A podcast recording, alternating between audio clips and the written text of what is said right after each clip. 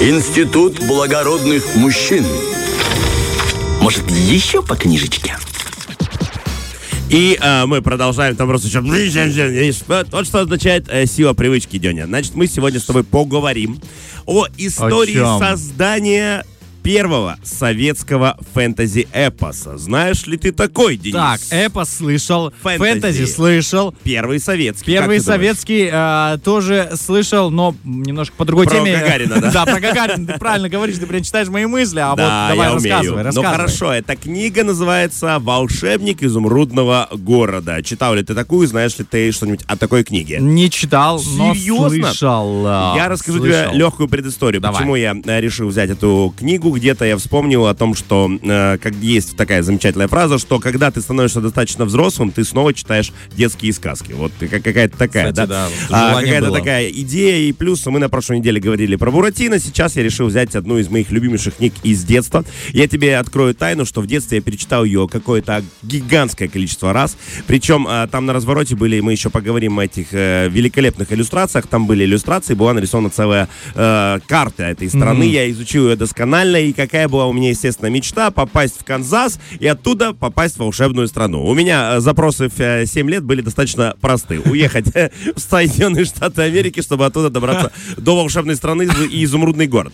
А, Не случилось, но я добрался до прекрасного радио, с которого вам все это и естественно, гораздо лучше, чем в том Конечно, городе. конечно. Плюс его, к сожалению, нет, он существует только в нашем воображении.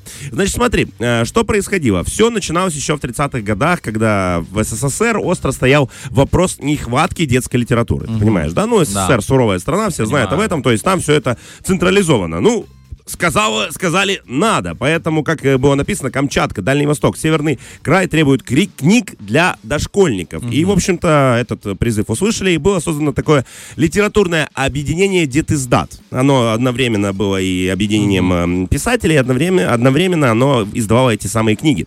Э, И, в общем, это призывали Максим Горький и Маршак, наверное, тоже слышал о таких Конечно, писателях, конечно. естественно. И дошло оно до преподавателя. Услышь, кто он был.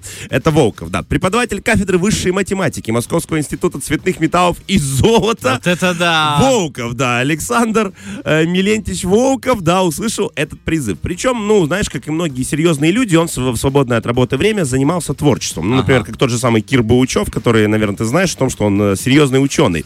И Да. исследователь, да, но долгое время он писал книги, это его псевдоним, просто он стеснялся своим э, профессорам рассказать, вы знаете, Да. я там книги, Книги пишу, пишу. да. И когда уже стали об этом говорить, он долго не признавался, что тот самый Кир Баучев, за которым гоняется вся страна, это он.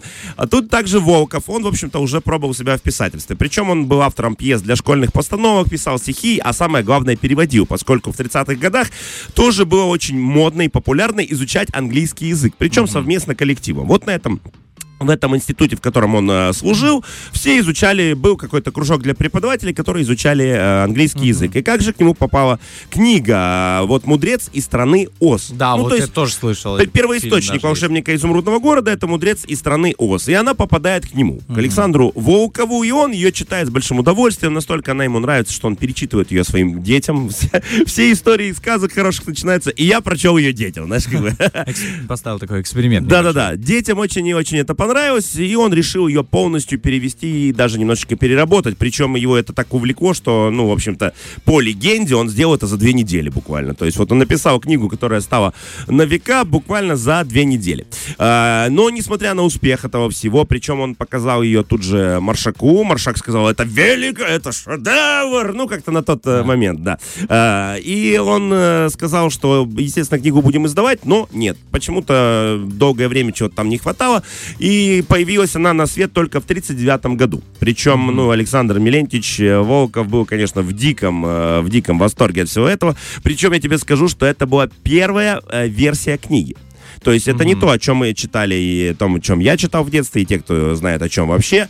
Там уже были нам известные персонажи, но далеко не все приключения, которые с ними были, там присутствовали. Я дальше расскажу об отличиях. Причем самое интересное сейчас такая, знаешь, э, ну, лирическая и э, такая очень трог- тро- трогательная история, что вышла она в 1939 году, как раз накануне Великой Отечественной войны. И вот, например, э, вспоминал затем еще один писатель Юрий Качаев, к сожалению, я не знаю, кто это, он рассказывал, что волшебников всем классом мы зачитали до дыр. Это была удивительно светлая сказка. Уходя из, в нее, мы забывали и про голод, и про рваные валенки, и про то, что тетради приходилось сшивать из старых газет. В душе рождалась вера в добро и справедливость. То есть книга вышла прям, прям, прям, прям в самое, в самое э, времечко, когда нужно было. И дети, конечно, уносились куда-то вдаль, и им это все было легче переносить. А, в общем, естественно, э, заговорили о переиздании уже в 50-х mm-hmm. годах. И в 57 году э, э, случается вообще просто кардинальная встреча. Леонид Викторович Владимирский приходит к Волкову, это известный на то время художник, mm-hmm. иллюстратор, и читает эту книгу и говорит, я должен ее проиллюстрировать. И появляются все те самые знаменитые картинки, которые мы до сих пор знаем. Это и Страшила, и Железный Дровосек, и все-все-все, и Гудвин. Все это нарисовал он. Причем он был настолько доскональный, что он не просто ее прочел, он еще говорил, где ему не понравилось. И Волков решил, что пора ее, в общем-то, переработать. Right, да. да, ты понимаешь, то есть э, пришел иллюстратор, говорит, э, все не так, все не то, да, все, по... давай заново пиши. И, в общем, да, действительно, он начал э, очень-очень много переписывать, и, по сути, прошло-то уже 14 лет после первого издания, когда вышло второе. И чем же отличается новый текст волшебника, mm-hmm. и причем он сейчас, вот тот, который мы можем читать, Элли, она в первом источнике его сиротой, mm-hmm. также он и перевел. Здесь она обретает уже родителей, это канзасские фермеры, и э, Волков не хотел, как и сам художник, ему объяснил, mm-hmm. что не надо, чтобы девочка вызывала жалость, знаешь, ну что она там такая вся несчастная, и она попадает в волшебную страну. Нет, она из хорошей семьи, просто ей удается найти такие приключения. А, причем э, Волков и благодаря художнику сделал ее более логичной. То есть до этого, я так понимаю, они, поп- они попадали в страну mm-hmm. волшебную, шли к Гудвину, Гудвин отправлял ее домой. Все достаточно просто, по дороге она встречала каких-то друзей. Тут э, про, про, происходит мотив трех желаний, да, то есть э, каждый из персонажей, которого встречает Элли, что-то должен получить, получить, чтобы она отправилась обратно домой. И там Страшила получи, должен получить ум, заколдованный железный дровосек сердца, трусливый лев храбрость. Угу. Ну, собственно, когда она исполняет три желания, она отправляется домой. Плюс получились э, новые сцены с колдуньями, которые там были. Это все стало более расширено. Появились стишки э, в книге. И более-более-более она стала более четкой и более слаженной. Она стала бы, более похожей mm на сказку, поскольку все-таки Волков математик, он, знаешь, более как логик, просчитал. Логику, да, вначале делал. А когда за это взялся художник, он в этой логике объяснил ему, что теряется где-то сказочность mm-hmm. самого процесса. Ну и 60-х годов, конечно, сказка получила просто широчайшее распространение. Она вышла по всему миру, ее переиздавали на тысячи языков. Она появилась не только на, в Советском Союзе, но и в Европе, Голландия, Германия, э, Швеция, Норвегия, Дания. Все эту книгу просто выхватывали с руками. Причем это настолько день рок-н-ролл для детей того времени, потому что дети переписывали книги вручную, понимаешь? Да, То есть на всех не хватало книг, да, ты понимаешь?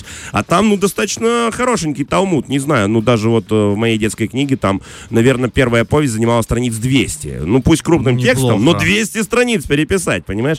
И причем они сами рисовали иллюстрации. Они сыпали гигантское количество писем самому Волкову с просьбой рассказать, где же эта волшебная страна. Многие из них, так же, как я, паковали чемоданы, собирали все самое необходимое. Вау. То есть шоколадное печенье, понимаешь, да, там все стакан, самое нужное. Стакан чая, тапочки. Вареные яйца. Ну, обязательно. Но Курочку. это же дети. Нет, нет, день, день, день. Они не, не в автобус э, Москва-Петушки садились, да. Они, они собирались ехать в волшебную страну. Ну и кратенько расскажу о том, что, естественно, все это получило продолжение, поскольку дети заваливали его письмами. И если первая часть еще не немножко походила на приключения, которые есть у э, Баума, да, mm-hmm. в оригинале, вот этот волшебник из страны Оз, то здесь, конечно, все пошло по-новому. Там э, еще пять книг дополнительных вышло, и дошли там э, на, в шестой части, они уже дошли до инопланетян, поскольку, ну, это был mm-hmm. уже э, 70-е, космический бум, и там у Волкова уже, да. даже инопланетяне прилетают в волшебную страну.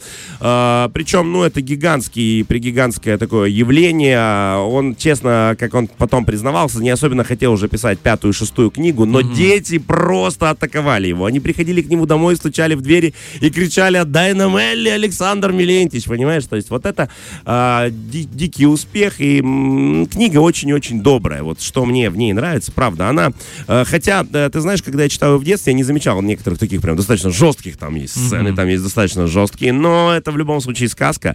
Она на века, и она очень-очень добрая, переписанная. Пусть вначале был первоисточник, но она совершенно по-русскому звучит умолчанию такая получилась в итоге, знаешь. Ну, то есть она- надо, да, а, Я читал и американский э, оригинал. э, Похоже, но не то. Это, это все равно, это две разных. Это две разных совершенно девочки. Плюс там Дороти у нас Элли. А, ага, все, вот уже. Элли Авторские права да. уже нам не предъявишь. В любом случае, если у вас есть детки или вы сами ее читали в детстве, сегодня найдите время и перечитайте. Окунитесь, окунитесь в детство. Как говорят психологи, Деня, покормите своего внутреннего ребенка, и он даст вам достаток, благополучия и счастья. Ну, в общем, вот до такой точки заканчиваем. Слушай, огромное тебе спасибо, очень интересно раскрыл а, вообще тему написания а, этой повести. И а, что меня удивляет, то что были покорены, знаешь, не только одно поколение, а Мгм. это продолжалось. То есть выпуск книг же продолжался, Да, да. определенных частей. И дети уже, наверное, те, которые читали, они же подросли, и по-любому Слушай, я тебе больше скажу, что там даже сейчас, по-моему, до сих пор выходят какие-то продолжения фанфики. То есть там еще в э, 2000-х я их застал даже в оригинале. То есть там какие-то были продолжения лютые. А, и, по-моему, до сих пор там они все, ну, не отпускают этих персонажей, они уже у других авторов э, бродят. Это, ну, говорит о колоссальном успехе Слушай, книги. это да, дорогого стоит. Большое тебе спасибо. Мы же, друзья, благодарим нашего звукооператора за хорошие треки в эфире Первого радио. Фреш на первом.